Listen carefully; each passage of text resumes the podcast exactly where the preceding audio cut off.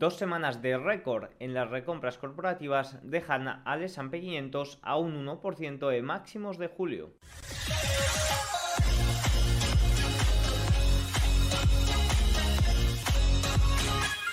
Muy buenas a todos y bienvenidos un día más al canal. Hoy es domingo 26 de noviembre de 2023 y este es el vídeo de recopilación semanal y de datos eh, que se tratan semanalmente, como por ejemplo las salidas de depósitos bancarios. Vamos a tratar la situación del rally de fin de año, de este momento que está viviendo el S&P 500 con esas recompras corporativas, dos semanas de récord en las recompras corporativas, también los CTA como han tenido 10 días eh, con una explosión bastante fuerte que ha impulsado al mercado y que ahora ya tiene un posicionamiento más neutral. Y también haremos comentarios eh, por parte de Harnett sobre el indicador Bull Bear que ha pasado ya a territorio neutral y entradas masivas también que se están viendo en la renta variable. Eh, pero sí que es cierto que la mayoría dedicado a la tecnología. Sí que es cierto que no será un vídeo semanal tan amplio como el de otras semanas porque venimos de una semana un poco rara y es que tuvimos acción de gracias y por tanto jueves y viernes nos quedamos sin apenas datos para poder comentar. Estábamos un poco más de festivo, así que nada, ya con ganas de empezar una nueva semana, el lunes, una semana entera y una semana donde el volumen eh, pues eh, volverá a hacer acto de presencia. Antes de empezar, a mencionar el Black Friday de Intefi con descuentos hasta un 30% en la web. Y además, si usáis el código MR Puertas, Mr. Puertas, obtendréis un 10% de descuento adicional. Ya saben, yo sobre todo recomiendo tres cursos que son los que he hecho. Especialmente eh, recomiendo, si quieres ser asesor financiero, el curso CISI para, eh, de preparación para el examen. Luego te tienes que examinar, pero te lo dejan bastante mascadito José Luis Cárpato. Luego el eh, curso de opciones financieras con Ricardo, también un curso bastante, bastante top. Y luego Energy Master, pues un poco un curso global para aprender eh, de mercados y de la visión que tiene José Luis. Esto es lo que recomiendo, que es lo que yo he hecho. Evidentemente hay una oferta mucho mayor, pero pues, me gusta sobre todo eh, deciros lo que yo he hecho y lo que sí que sé lo que recomiendo. Ya os digo, sobre todo, si queréis eh, examinaros del CISI, si queréis tener eh, ser asesores financieros y estar regulados por la CNMV, pues recomiendo mucho el CISI, el examen, te lo da mascadito, preguntas y demás, y al final pues es más sencillo de, de sacar que si te lo preparas por tu cuenta. Así que nada, dicho esto, vamos ya con el mercado.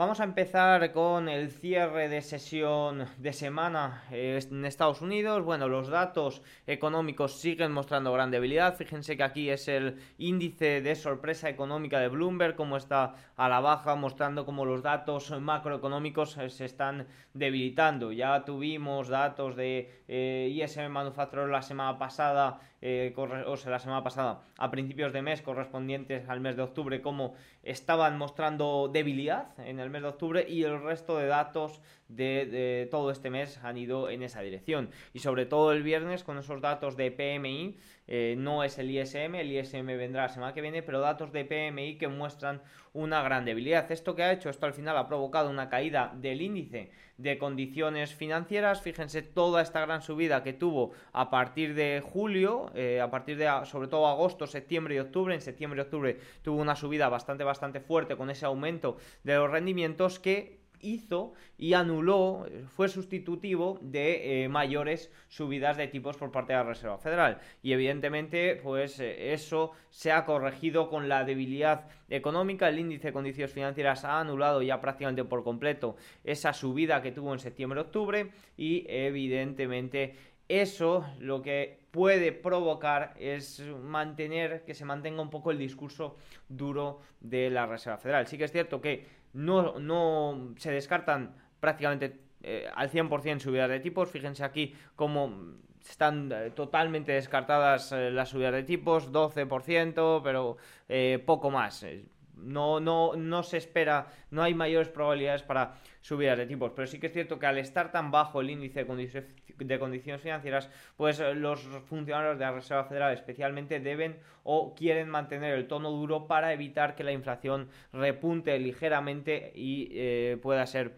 un problema. Fíjense cómo ya se descarta o se eh, espera un recorte de incluso 100 puntos básicos de cara al año que viene. Luego sí que es cierto que se vuelve un poco loco, porque aquí nos muestra un 5,75 o 6% y aquí nos muestra una caída y luego una subida. Pero bueno, en general eh, durante toda esta semana ha habido rumores de casas de análisis que pronosticaban una caída de los tipos de interés de 100 puntos básicos de cara al año 2024. Muchas cosas pueden pasar entre medias. De momento ya sabes que ya saben que estamos un poco en la filosofía de datos económicos débiles son positivos para el mercado porque anulan mayores eh, subidas de tipos, incluso acercan las eh, bajadas. Pero sí que es cierto que como los datos económicos empiecen a ser malos de verdad y el pánico se apodere de los inversores, quizás ahí no sea tan positivo para el mercado. Y es un poco esa tesis de aterrizaje duro. Eh, un aterrizaje duro no estaría descontado por el mercado en estos momentos. Si nos vamos ya a las acciones estadounidenses, pues vemos cómo han subido entre un 9 y un 13%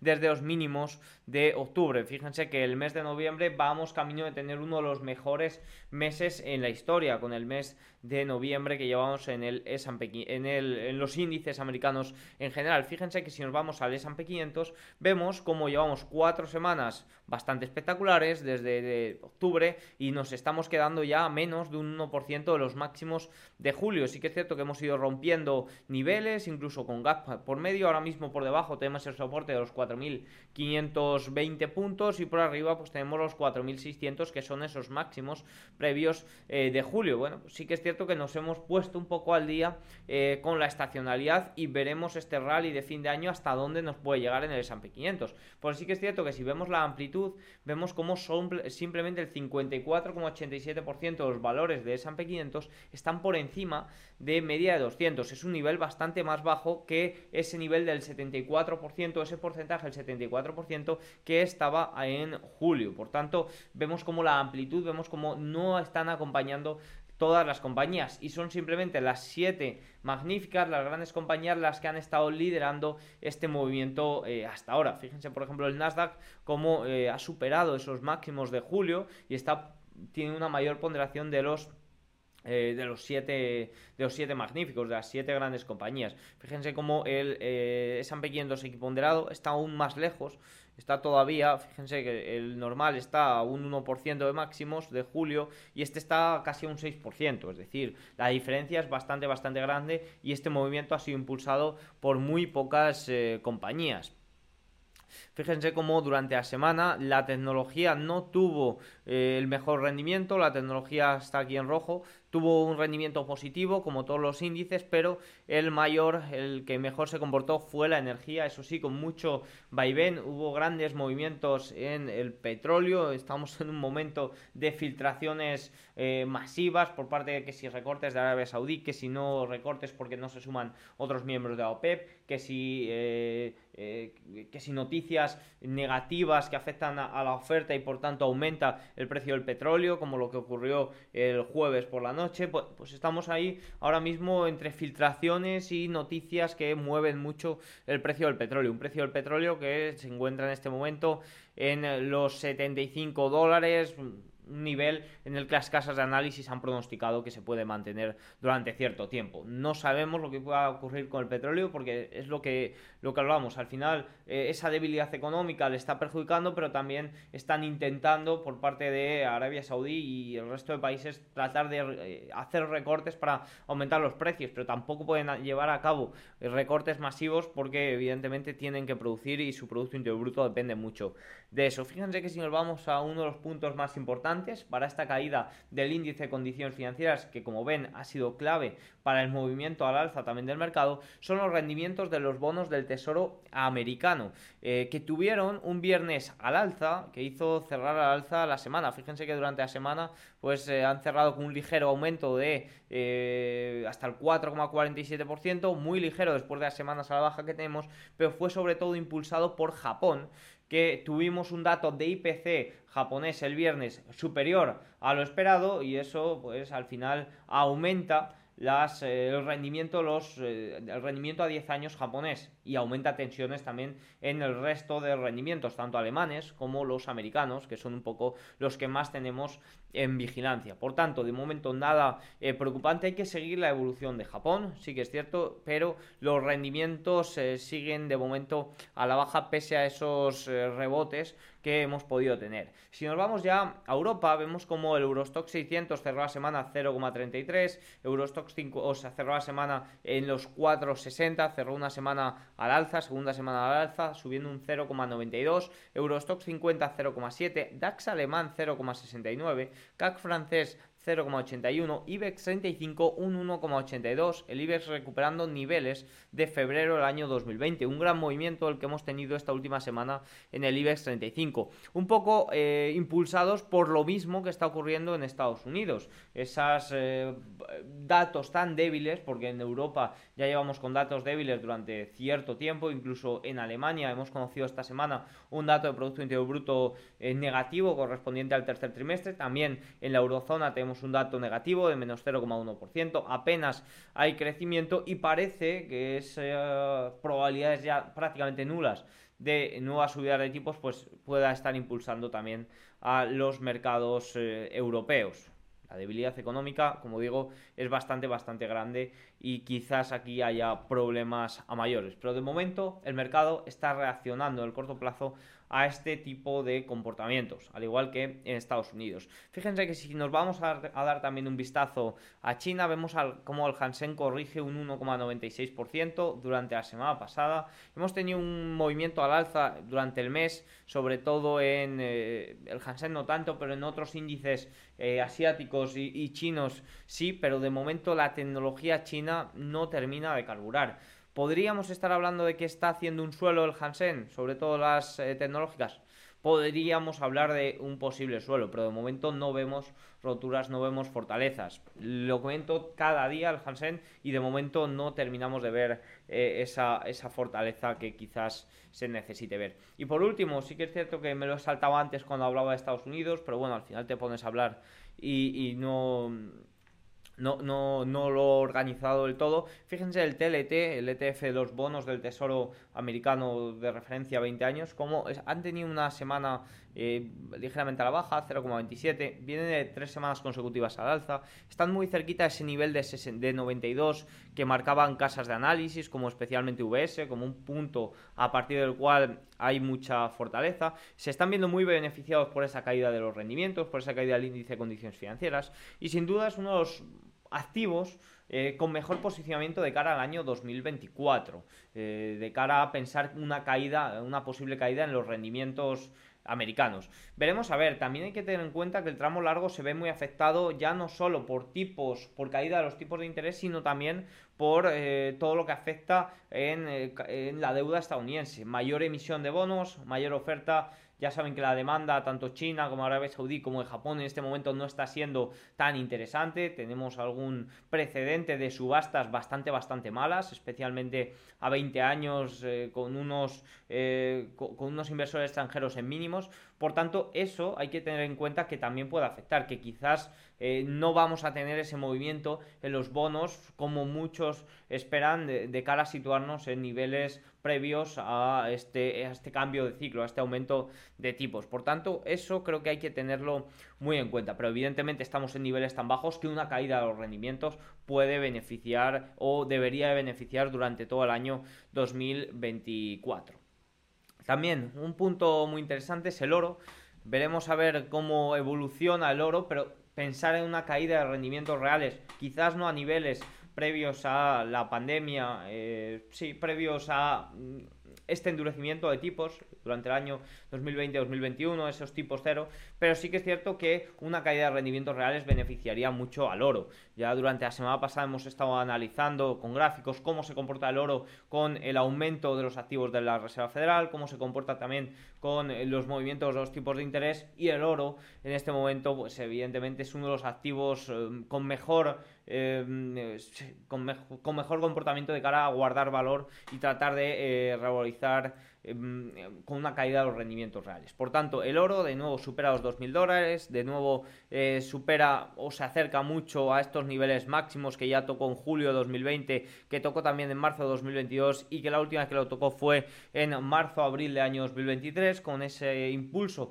debido a la crisis bancaria regional. Al final el oro, eh, con este aumento, fíjense que, este aumento, especialmente desde septiembre y octubre, de los rendimientos reales, fíjense cómo el oro corrigió, pero el oro se mantuvo siempre por encima de los 1.800 dólares, cuando eh, la historia nos dice que con esas caídas de rendimientos el oro debería haberse comportado peor. Por tanto, pronosticando o esperando una caída de rendimientos reales, pues ojito porque el oro puede tener un gran eh, movimiento ahí. Luego también comentar el Russell 2000 que me le he saltado y que eh, está muy cerquita de un nivel de resistencia importante, muy cerquita también del nivel de media de 200 y eh, de momento tenemos un posicionamiento alcista de cara a final de año. Las siete magníficas pueden corregir o pueden tener un rendimiento quizás algo menor al gran impulso que han tenido en las últimas semanas. Y ahí es donde el movimiento se tiene que dar en las, en las pequeñas compañías. Vamos a ver si rompe este nivel tan importante, si rompe también la media de 200 sesiones. Veremos a ver si entra dinero, porque sí que es cierto que hemos visto una gran entrada en las últimas dos semanas por parte de los clientes de Bank of America en renta variable, pero mucho ha ido a eh, tecnología. Sí que es cierto que también eh, por otra mesa de análisis, por VS, otra casa de análisis, se siguen viendo salidas de valores individuales y entradas en ETF, especialmente de alta capitalización. Esto evidentemente no ayuda mucho a los cierres de cortos, por tanto, o sea, a los cierres de cortos, perdón, a, la, eh, a las pequeñas compañías. Por tanto, fíjense cómo este movimiento, sobre todo en el Russell 2000, ha venido ligado a cierres masivos de cortos. No hemos visto entradas, como sí que hemos visto entradas en los 7 magníficos, en ETFs de alta capitalización, en especialmente tecnología eh, de gran capitalización. Entonces, aquí eh, se ha comportado mucho por el, cierre cortos y ahí tenemos, podemos ver con la amplitud cómo eh, no, se ha puesto al día. el S&P 500 está muy cerquita de esos máximos de julio y la amplitud aún sigue muy muy lejos. Así que nada, repasito un poco a nivel técnico cómo nos encontramos y vamos a ver puntos y datos relevantes. Vamos a hablar del rally de fin de año y de cómo podemos eh, se puede comportar. Bueno, ya saben que a nivel estacional, gráfico que he puesto ya en numerosas ocasiones, eh, tenemos de cara a diciembre un movimiento o un posible movimiento al alza bastante fuerte a nivel estacional. ¿Qué ocurre? Que en los últimos 10 años, fíjense cómo la tecnología no ha acompañado del todo. Aquí tienen como los 7 magníficos que podríamos llamar en diciembre, han tenido en los últimos 10 años un rendimiento algo inferior. Noviembre suele ser bastante bueno, pero sí que es cierto que diciembre suelen tener dificultades y hay que tener en cuenta el gran movimiento que hemos tenido en las últimas semanas en los 7 magníficos que han sido los que verdaderamente han impulsado este rally del mes de noviembre. Fíjense, el S&P 500 ha subido en 15 de las últimas 18 semanas, de las últimas 18 sesiones, camino a registrar su mejor mes desde julio, fuera eh, desde julio de 2022, lo que nos devuelve a máximos de varios meses en términos de precios, pero también en términos de valoración. A través de 8 ratios diferentes, la métrica absoluta mediana cotiza en su percentil 89 en relación con la historia. O sea, al final, a nivel de valoración, también hemos tenido este gran repunte que quizás invite a eh, correcciones o un movimiento al alza de cara a, final de año, pero ya de continuación y ya no una explosión tan grande. Y es que fíjense, las explosiones sobre todo han sido por las recompras, que eh, en los datos que registra Bank of America se han dado las dos semanas con mayores recompras de la historia y registra datos desde el año 2010, o sea, han sido dos semanas espectaculares a nivel de recompra y también han sido semanas espectaculares, concretamente han sido 10 días espectaculares a nivel de compras eh, CTA, de compra de fondos eh, cuantitativos, han tenido entradas masivas, han entrado eh, la cantidad mayor de dinero que Goldman jamás ha visto. Y una vez que ya pasó esto, que esto ya lo anunciamos la semana pasada, el posicionamiento CTA era más neutral, no era bajista como lo era en, en la segunda quincena de septiembre, pero tampoco era positiva como estábamos viendo en este momento. Por tanto, ya no tenemos tantos indicadores eh, de fuertes eh, movimientos al alza, fuertes, sí, fuertes movimientos al alza como hemos tenido en las últimas semanas que sí que había este tipo de eh, comentarios. La temporada de resultados ya está a punto de acabarse o ya se ha acabado la temporada del tercer trimestre, sobre todo tuvimos el colofón de Nvidia durante esta semana, sí que es cierto que en Nvidia no hemos tenido mucho movimiento, pero por esa también, por ese bajo volumen de acción de gracias, por tanto, estamos viendo un poco eh, cómo el movimiento del viernes no tuvo volumen y en general la semana fue de poquito volumen y no estamos viendo quizás los movimientos que deberían de haberse producido. Sobre todo en Nvidia tuvimos caída tras resultados, unos resultados espectaculares, pero claro, lo importante en Nvidia es que ya estaban posicionados. Al final tenía un posicionamiento tan grande que ya no había margen para sorpresa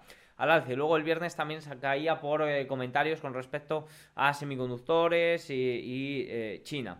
Por tanto, veremos a ver cómo abre la semana, veremos a ver cuándo entre de nuevo volumen, cómo, cómo, es el comportamiento de los siete magníficos, que el viernes sí que es cierto que corrigieron ligeramente. Fíjense, Apple, Microsoft también ligeramente a la baja, llevamos teniendo 10 semanitas de Microsoft con un movimiento bastante, bastante débil. La verdad, Amazon Amazon vamos a tener muy en cuenta lo que ocurra, las primeras noticias que nos vayan diciendo sobre el Black Friday. Sí que es cierto que en Amazon, eh, o sea, que, los primeros comentarios sobre el Black Friday son bastante positivos, ¿eh? Y el consumidor parece que ha respondido muy bien. Eso, ojito, porque eh, puede ayudar mucho a compañías como Amazon, pero también puede ser un riesgo de cara a, ojo, eh, inflación. Ojo, eh comentarios fuertes de la Reserva Federal para evitar que la inflación no, suba. Que sí, que no va a producir mayor subida de tipos, pero pueden ser comentarios que, afecten en el corto plazo y que incluso hagan corregir a eh, la renta variable y aumentar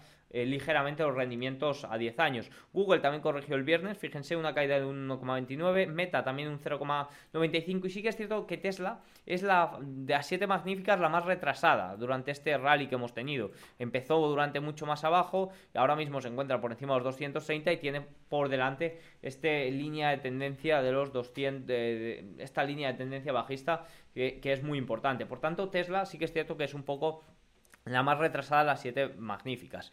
Fíjense, en términos generales, los resultados del tercer trimestre fueron mejores de lo esperado y la recesión de beneficios de los últimos trimestres ya se ha acabado. Después de tres trimestres consecutivos a la baja o, decreciendo los beneficios, eh, pues han vuelto a subir. De hecho, han subido un 4% cuando no se esperaba un crecimiento. Por tanto, valoramos cómo los resultados del tercer trimestre han sido positivos, pese a que al mercado quizás no haya recompensado eh, como tal. Sí que es cierto que se ha visto recompensado eh, el mercado general impulsado por eh, simplemente siete compañías, pero si miramos comportamiento compañía por compañía tras resultados, no ha sido del todo muy positivo. Pero fíjense que me parece muy relevante esto, que son los puntos más importantes que han tratado las compañías. Sobre todo han tratado, evidentemente, el punto de la inteligencia artificial. Se está, ya no se está tratando de premiar a los que invierten en inteligencia artificial o los que quieren hacer algo con inteligencia artificial, sino que se buscan ya resultados en inteligencia artificial. Ya se busca, ok, estás invirtiendo en inteligencia artificial, estás haciendo algo con inteligencia artificial que eh, cuál es el resultado de esto. También eh, han hablado, evidentemente, sobre la salud del consumidor y aquí eh, las opciones están bastante, o las opiniones están bastante divididas. Por un lado tenemos la parte más de pagos, Visa, Mastercard, Wells Fargo y demás, que nos están diciendo cómo el consumidor se mantiene fuerte, pero otras empresas, sobre todo más minoristas, como Etsy, como McDonald's, Coca-Cola y demás, o incluso Bank of America, pues nos han estado diciendo que el consumidor está débil, que el consumidor se está mostrando bastante, bastante débil. Los datos, los primeros datos del mes de octubre también nos muestran eh, eso, que el consumidor se está mostrando más débil de lo que lo estaba haciendo en agosto y septiembre. Veremos ahora también con la parte del Black Friday, que a lo mejor se han estado manteniendo en octubre y, para tener la explosión en el, Black Friday, que, los datos, por lo menos los primeros datos, estaban siendo bastante positivos. Evidentemente tiene un margen de error bastante grande. Más cosillas, la reducción de la deuda y los ratios de apalancamiento fueron temas clave en las llamadas de ganancias del tercer eh, trimestre. Señalaron muchas que la reducción de la deuda era una prioridad en comparación con otras alternativas del gasto de capital. el aumento de tipos evidentemente afecta mucho en eso. Y más cosillas, eh, las empresas discutieron incrementos en los gastos por intereses en un entorno de tasas más altas. Evidentemente al final tipos altos por más tiempo y ya llevan un eh, tiempo bastante eh, unos meses eh, en niveles bastante, bastante elevados, que sí, que, muchas aprovecharon de eh, financiarse a tipos muy bajos, pero en algún momento tienen que llegar las refinanciaciones y en ese momento, o sobre todo compañías que necesiten financiación más constante, pues en ese momento todo esto pesa demasiado.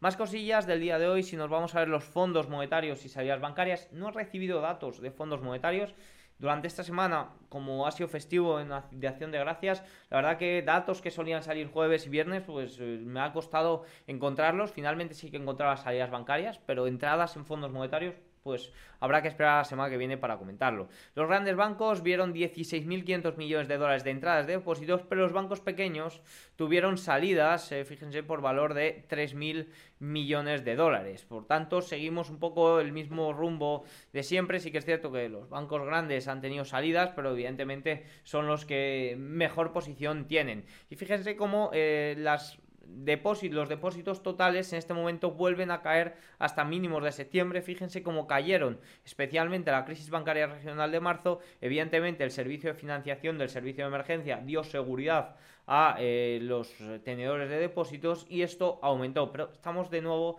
viendo correcciones. Veremos a ver porque la situación de los bancos regionales sigue siendo bastante peligrosa y muestra de ello es como el servicio de financiación bancaria de emergencia vuelve a alcanzar nuevo récord subiendo hasta los 114 mil eh, millones de dólares que es un poco el paracaídas de los bancos regionales que ni mucho menos están recuperando su eh, están recuperándose. Sus balances siguen siendo bastante débiles.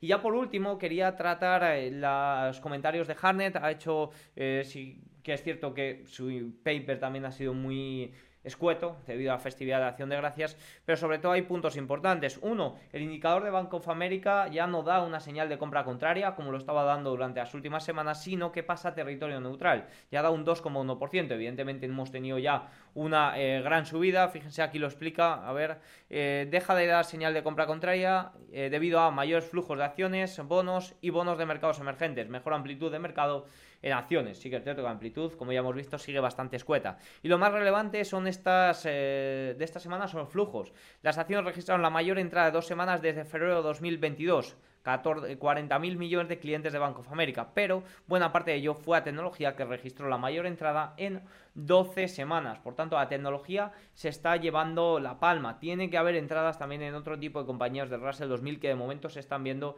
muy afectadas.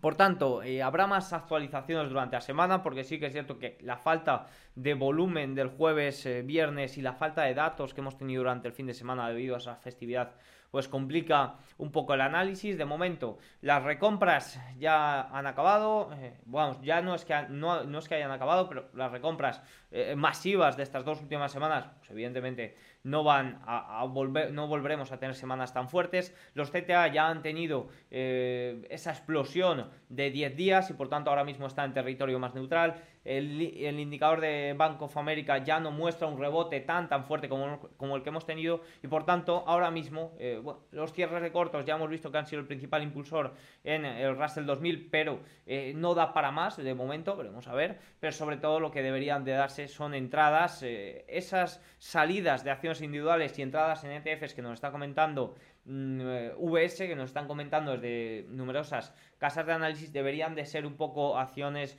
en entradas acciones en valor, o sea, entradas en acciones individuales para tener un movimiento de amplitud algo mayor, que sin duda es un poco el dolor de cabeza que me mantiene eh, de cara a este rally de fin de año. Yo de momento sigo, eh, sigo vigilando sobre todo las grandes compañías, Tesla especialmente, que es un poco la más eh, rezagada, porque es ahí ahora mismo donde está entrando el volumen, donde está, donde está entrando el capital, como estamos viendo, en las siete magníficas Veremos a ver si, como nos dice Goldman, puede corregir de cara a este mes de diciembre y vemos de nuevo cómo la amplitud se pone un poco al día, pero de momento es que mm, estamos viendo simplemente entradas en este tipo de compañías y por tanto son las que, las que hay que vigilar. Veremos a ver con la entrada en este nuevo mes, de diciembre.